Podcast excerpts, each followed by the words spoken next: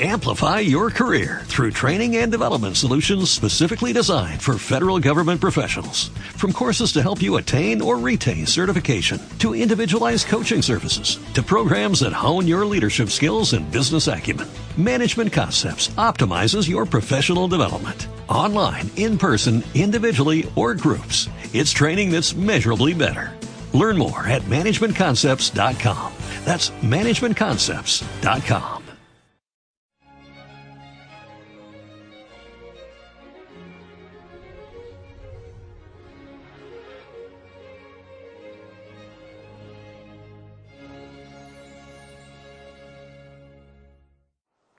Hoy el Papa Francisco va a llevar a cabo un rito que es muchísimo más que un rito. Va a imponer la birreta cardenalicia a 20 obispos, arzobispos, que pasarán a ser desde este momento nuevos cardenales de la Iglesia Católica. Algunos de ellos tienen más de 80 años y por lo tanto no entrarán en un eh, futuro cónclave cuando, cuando Dios quiera. Pero en cambio otros se convierten en cardenales electores porque son menores de 80 años. El nombramiento de cardenales es un, privilegio exclusivo del Papa. Creo que esto es muy importante entenderlo, eh, porque mm, sobre todo en este nombramiento, pero también en los anteriores, el año pasado, eh, el Papa Francisco recibió algunas críticas que, desde mi punto de vista, son injustificadas. Es un privilegio que el Papa ejerce y del cual solo tiene que dar cuenta a Dios, al cual siempre tenemos que dar cuenta de todo, ante su conciencia y naturalmente cuando llegue el momento ante la historia. Eh, siempre ha sido así y, no significa que eh, los papas hayan acertado siempre en la elección de los cardenales. Hay un término en español, el término es nepotismo, que viene de una palabra italiana, nepote, que significa sobrino.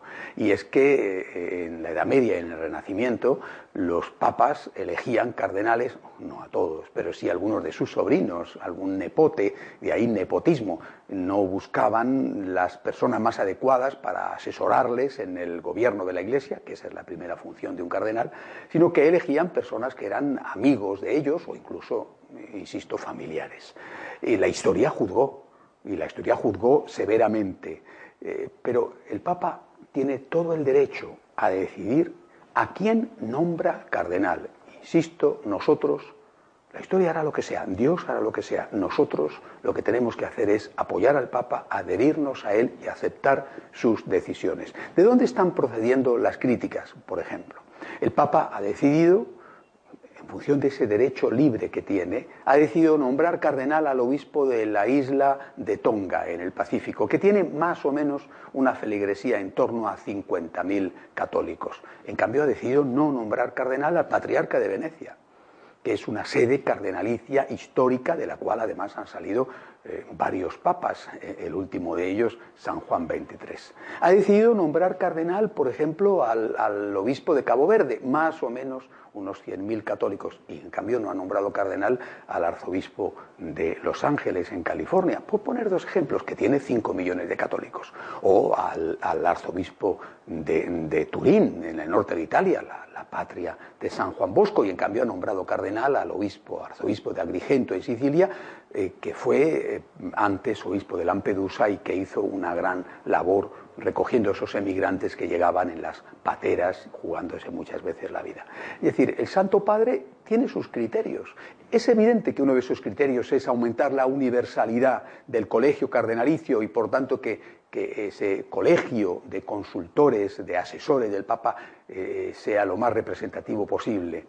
Otro de los criterios que ha empleado ha sido el de premiar a personas que están haciendo una labor o que han hecho una labor eh, meritoria, todos seguramente la hacen, pero de una forma especial. Hay casos y casos, como he dicho, el que fue obispo de Lampedusa o el actual arzobispo de Morelia en México, que es una de las zonas donde el, narcotráfico y la, violencia ligada a él es más fuerte. En cambio, pues en México no ha nombrado cardenal al arzobispo de Monterrey, una sede cardenalicia en, ese país y de una enorme importancia desde muchos puntos de vista. Es decir, el Santo Padre, eh, con su nombramiento, pues efectivamente a algunos les ha disgustado. Yo me imagino que los de Venecia o los de Turín no deben de estar contentos, en cambio los de Tonga o los de Agrigento o los de Morelia tienen que estar entusiasmados.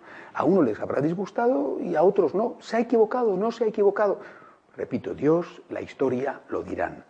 Lo que sí que es importante es que nosotros, sabiendo que este es un derecho que el Papa tiene, nosotros le apoyemos decididamente y sin ninguna reserva.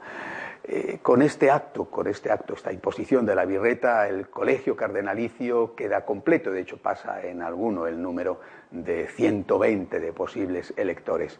Y eso es realmente importante porque da continuidad a la Iglesia. Sabemos que hay un cuerpo no solamente de consultores, sino también hay un cuerpo de posibles electores que están representando al conjunto de esta Iglesia católica, de esta Iglesia universal que está en todo el mundo y que en ellos, a través de ellos, el Espíritu Santo, cuando llegue el momento, discernirá quién es el más adecuado para ocupar la sede de Pedro para ser el vicario de Cristo en la tierra. Todo el apoyo al Papa, nuestra oración para él y también, desde luego, la oración para los nuevos cardenales. Hasta la semana que viene, si Dios quiere.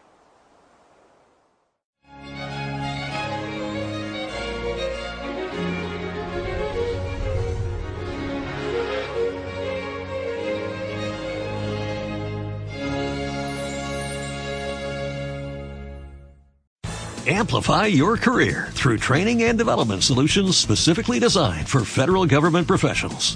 From courses to help you attain or retain certification, to individualized coaching services, to programs that hone your leadership skills and business acumen, Management Concepts optimizes your professional development. Online, in person, individually, or groups, it's training that's measurably better. Learn more at managementconcepts.com. That's managementconcepts.com.